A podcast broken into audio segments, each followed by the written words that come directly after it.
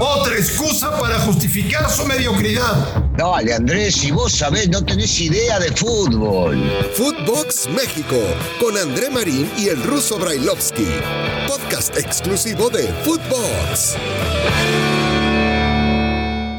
Amigos de Footbox México, un placer saludarles. Cerramos año y hoy junto a Daniel Alberto Brailovsky estaremos platicando este tema es bien interesante, ¿eh? ¿Cómo le fue a los futbolistas mexicanos en Europa, en el viejo continente? Nunca habíamos tenido tantos, nunca, ¿eh? Pero hay muchos que no juegan, hay muchos que solamente entrenan y que no tienen participación con sus clubes. Señor Bailovsky, ¿cómo le va? Me da mucho gusto saludarle. ¿Qué es de su vida? ¿Cómo va, Marín? ¿Todo bien? Todo bien, todo tranquilo. Agradeciéndole a Dios que nos dé salud, eso es lo más importante. Salud, salud, salud, salud. Es lo más importante, totalmente de acuerdo.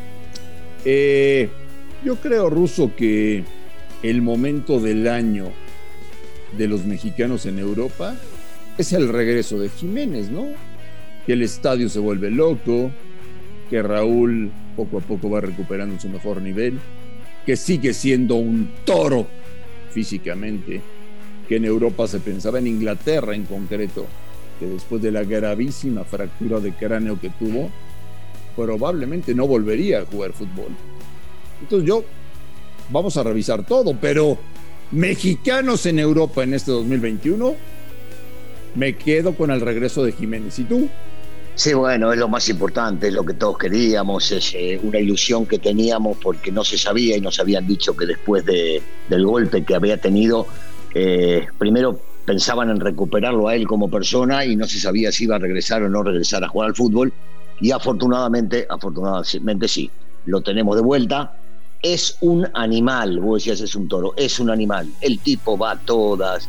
Eh, si bien es cierto, fue progresivamente que fue agarrando el ritmo, pelea, va por arriba, va por abajo, no le importa que le peguen. Es habilidoso, es inteligente, sabe tirarse a las puntas. Definitivamente, sí, sí, hay que, hay que quedarse con, con Jiménez porque, porque es lo más destacado después de lo ocurrido, eh, después, mejor dicho, de lo que le había ocurrido a él.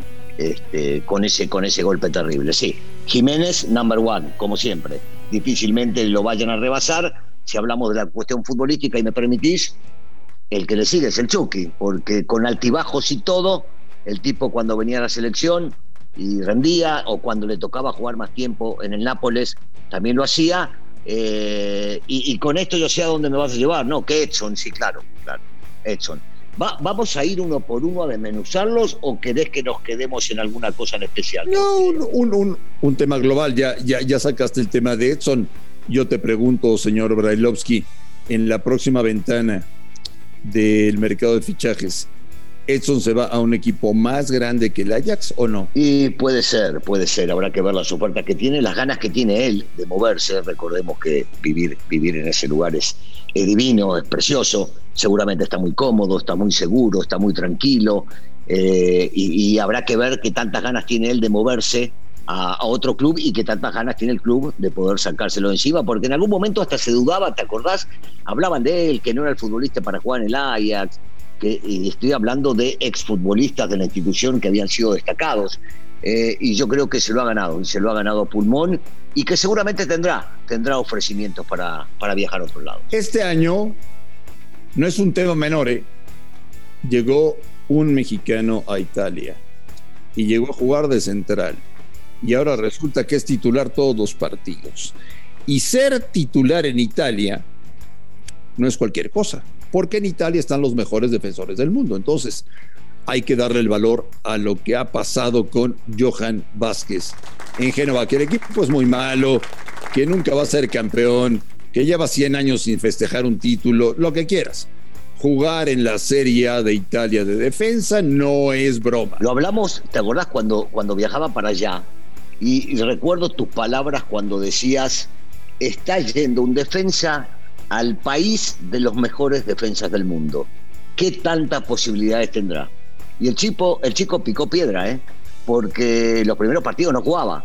y porque el técnico en algún momento en un entrenamiento se dio cuenta que sí podía llegar a servir. Y claro, lo ayudaron esos dos goles que hizo este, en su momento y, el chico se lo fue ganando, se fue ganando un lugar, chico sobrio, serio, sensato, este, pero, pero sobre todo muy profesional en la cancha, es lo que se ve. Nosotros no podemos jugar los entrenamientos, pero si no entrenaría bien seguramente no lo pondrían. Y me parece, me parece que se ha ganado el lugar con mucho respeto eh, en un lugar, en un país donde jugar de central es sumamente complicado porque ha dado este país de los mejores centrales en la historia, en la historia del mundo. Y me parece que Vázquez ha sido una grata sorpresa para todos nosotros, mencionando, Marín, que lo desecharon de Monterrey. Monterrey no lo quería, creo que estaba el turco en su momento. No lo tuvieron en cuenta, se lo prestaron o se lo vendieron a Pumas y Pumas con Lilini, porque hay que rescatar y seguir mencionando, con Lilini lo puso nuevamente en la palestra, le dio la posición que necesitaba darle, el chico asumió ese liderazgo y terminó jugando de titular en la Olímpica, llegando a la mayor y logrando irse al fútbol italiano. Este año se fue JJ Macías a España. Cero, cero este año esperábamos que fuera la consolidación de Diego Laines. Cero, cero. Este año nos dijeron, se va Santiago Muñoz al Newcastle a jugar en la Premier. Cero no ha jugado. Este año esperábamos que Pizzuto ya tuviera minutos en Francia con Lille cero no ha jugado. ¿De qué se trata, Brailovsky? Bueno, algunos van a prepararse, a crecer y seguramente los han comprado como para pensar en un futuro. Yo diría que en este caso, eh, separando a Pichuto y a Muñoz, es el caso de ellos. Eh, por supuesto que no lo separo a JJ, que ya venía jugando varios torneos en el fútbol mexicano, habiendo triunfado en León este, lo peor que pudo hacer es irse a jugar a Chivas, pobrecitos. Ir a jugar a Chivas empezó su caída, su debacle, y después ir a jugar a un equipo de medio pelo en España, donde, por lo visto, su técnico, eh, en primera instancia, Michel, no lo quería, porque si no lo hubiese puesto, si lo hubiese pedido, y este nuevo técnico tampoco lo pone. Y entonces es un año frustrante, por eso separo a todos ellos. Digo, otra vez, lo de Pisuto y Muñoz es totalmente distinto a lo de Macías. Y lo de Macías, desgraciadamente para él, es un muy mal año, pero que debe servir de aprendizaje. Eh, varias veces tuvimos la oportunidad, vos y yo, de hablar con él, y sabemos que es un chico de la cabeza sumamente preparado, audaz, que va al frente.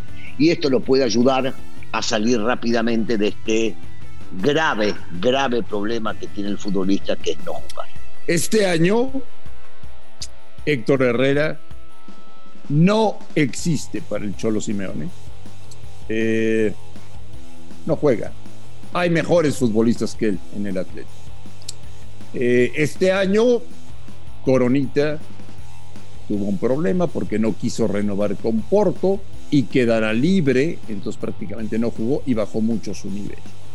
Pero antes de concluir este Footbox México de hoy, señor Brailovsky, quiero comentarle una cosa y y quiero que dediquemos mucho tiempo a partir del próximo año, a partir de enero, y en todos los espacios en los que estemos platicando.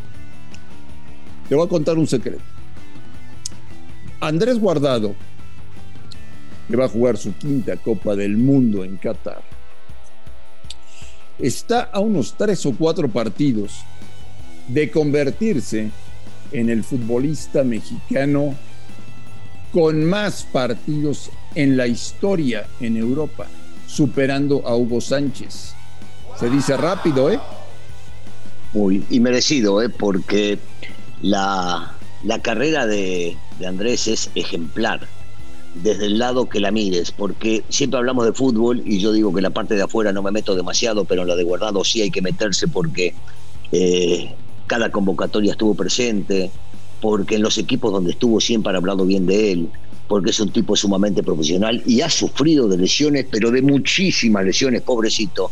Y el tipo siempre está y siempre se comporta bien y siempre habla bien y siempre da la cara y cuando entraba a la cancha, cuando entra a la cancha, da absolutamente todo lo que tiene que dar. Si bien es cierto, ya a su edad empieza a mermar lo físico y empieza a bajar un poco su nivel, hay que entender que Guardado es un ejemplo, un ejemplo para todos y que merecidamente va a batir ese récord y ojalá este, dure, dure un tiempito más, pero, pero Andrés es sí un ejemplo a seguir. Yo siempre he dicho que no hablemos de los futbolistas para decirle a los chicos, mira, mira este, mira aquel, y que tienen que ser ejemplo. No, la mayoría de los futbolistas no debemos ser ejemplo de nadie.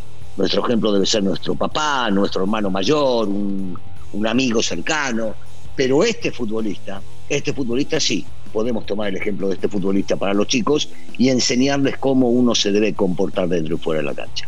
Ojo, estamos a unas semanas de ver a Andrés Guardado convertirse en el futbolista mexicano con más partidos disputados en Europa. Eh, son días para ser optimistas y para estar contentos. Ya hablamos de los mexicanos en Europa en este 2021. Dime quién es o quiénes serán los próximos en irse. Bueno, Orbelín ya está allá. Yo pensaba, pensaba en realidad que Córdoba, pero con este manejo me parece que lo veo sumamente complicado. Eh, se hablaba de Romo, también lo veo complicado. Creo que puede andar peleando para irse este, un tipo, un tipo que de repente vas a decir, no, pero estás exagerando. Vega, a mí Vega me parece que, lo, que, está para pelear en el fútbol europeo, sobre todo en España, eh, en un equipo de la mitad de la tabla. Me parece que tiene, tiene todas las condiciones para, para poder llegar a hacerlo. Y después habrá que ver el crecimiento de algunos, ¿no? Y qué están buscando por Europa. Pero me quedaría con esos dos. Si, si me permitís, antes de cerrar, porque estamos hablando de Europa, este, y si me puedo volcar un cachito para los que están jugando afuera, lo más cerquita que tenemos, ¿no? Estados Unidos, para no dejar afuera de los extranjeros que estamos hablando. Poco, ¿no? Pizarro, la Chofis, aunque la Chofis creo que le fue mejor que a otros, Pulido, muy poquito hemos visto, ya sabemos que este, los que debían demostrar no calificaron, como son el Chicharito, el hermano de Gio, pero, pero también poquito, ¿no? De los futbolistas mexicanos jugando en el fútbol americano. Bueno, te voy a dar un dato alarmante. Dieron a conocer la alineación ideal del 2021 de la MLS y no hay un solo futbolista mexicano. ¿eh? Por lo general estaban ahí, varios, ¿no? Estaban ahí. Lo que pasa es que el hecho de no calificar a las partes finales, yo, yo insisto, ¿eh? de lo poco que he visto, creo que lo más destacado fue la Chofi López, que inclusive estuvo en varios equipos de la semana de la MLS. Eh, por eso... No, es que, es que el, el, jugador mexicano cuando va a Estados Unidos va becado, ruso, va becado. Va, va, va a vivir bien, a ganar mucho dinero y se vuelve un irresponsable con su profesión. Pero qué estupidez, ¿no? Porque es cuando tenés que aprovechar. Vivir en Estados Unidos es un lujo que muy pocos se pueden llegar a dar y estos chicos les sale la oportunidad, ganan muy buen dinero. Si no se meten en lo que se tienen que meter para realmente seguir rindiendo y de repente hacerse una vida, un porvenir maravilloso junto a su familia, a sus hijos y demás, qué boludo, ¿no? Porque aprovechás el momento de ser futbolista, de que te quieren, que te pagan buen dinero para seguir y llegás y no haces nada, Digo, es ridículo, totalmente. Señor Brailovsky, que tenga un gran día. Platicamos el día Igualmente, de un abrazo. A nombre de Daniel Alberto Brailovsky y de André Marín, esto fue Footbox México. Gracias por escucharnos, un fuerte abrazo y estamos en contacto aquí el día de mañana. Footbox México, un podcast con André Marín y el ruso Brailovsky, exclusivo de Footbox.